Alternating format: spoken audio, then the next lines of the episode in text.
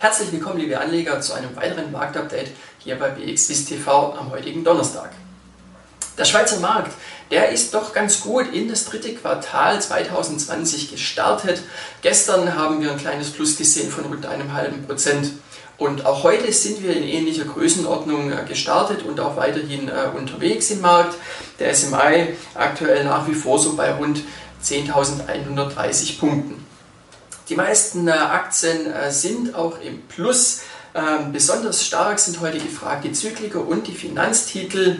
Äh, vorne mit dabei mit rund 3% ist beispielsweise Lafarge Holcim. Hier gab es eine positive Analysteneinschätzung und auch eine Anhebung des Kursziels auf 57 Schweizer Franken aber auch die Swiss Re und auch die Uhrenhersteller können heute von positiven Analysteneinschätzungen äh, profitieren und die Kurse sind im grünen Terrain.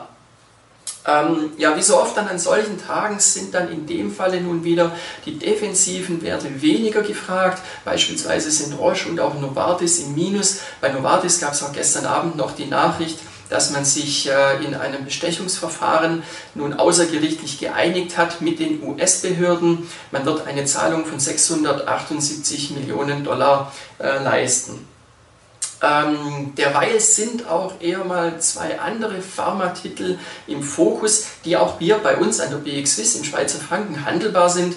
Das ist nämlich zum einen Pfizer, der US-Konzern hat äh, mit seinem deutschen Partner BioNTech erste Testerfolge nun erzielt mit dem entwickelten Covid-19-Impfstoff. Und äh, diese Nachricht äh, gibt äh, Pfizer Auftrieb, aber auch BioNTech ist in den letzten Wochen und Monaten ja schon bereits ganz ordentlich gelaufen.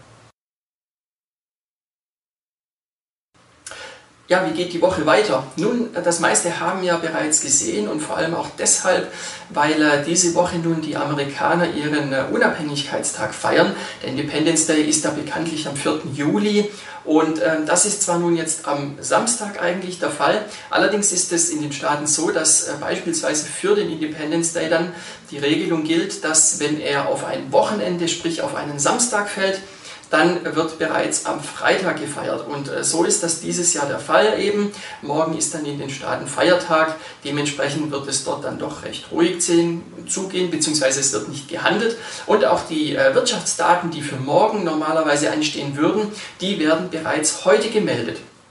Äh, und äh, ja, daher heißt das dann also, dass ab heute Nachmittag 14.30 Uhr äh, ja, dass man da aufpassen kann, was dann noch so am Markt passiert.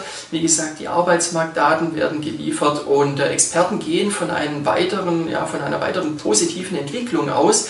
Die letzten Daten weisen darauf hin und auch die Mai-Zahlen wurden ja bereits nun äh, positiv ähm, revidiert.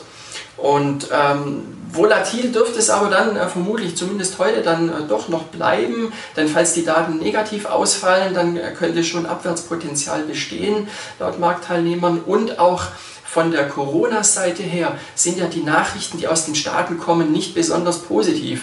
Ähm, die Staaten sind aktuell mit rund 50.000 Neuinfektionen auf einem Rekordniveau unterwegs und einzelne Staaten haben ja bereits wieder Lockerungen zurückgenommen. Also ja, was das angeht, bleibt es von der Seite her weiterhin auch äh, spannend und äh, machen Sie es gut und wir sehen uns beim nächsten Marktupdate in der kommenden Woche.